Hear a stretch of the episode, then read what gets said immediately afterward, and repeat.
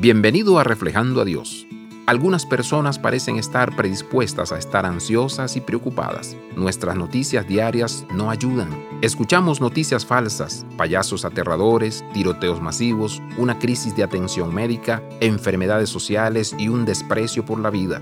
Si encuentras que están sucediendo cosas en tu vida que están fuera de tu control, Jesús dice, no te preocupes por tu vida. E. Stanley Jones escribió, Estoy diseñado internamente para la fe, no para el miedo. El miedo no es mi tierra natal, es la fe.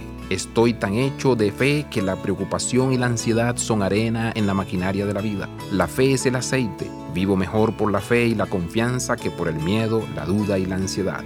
Dios nos ha hecho para ser un pueblo que busca su reino y confianza en que se haga su voluntad. Orar presentando situaciones a Dios alivia la preocupación y el miedo.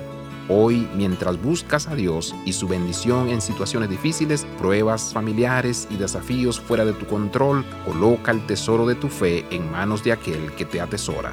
Abraza la vida de santidad. Visita reflejandoadios.com.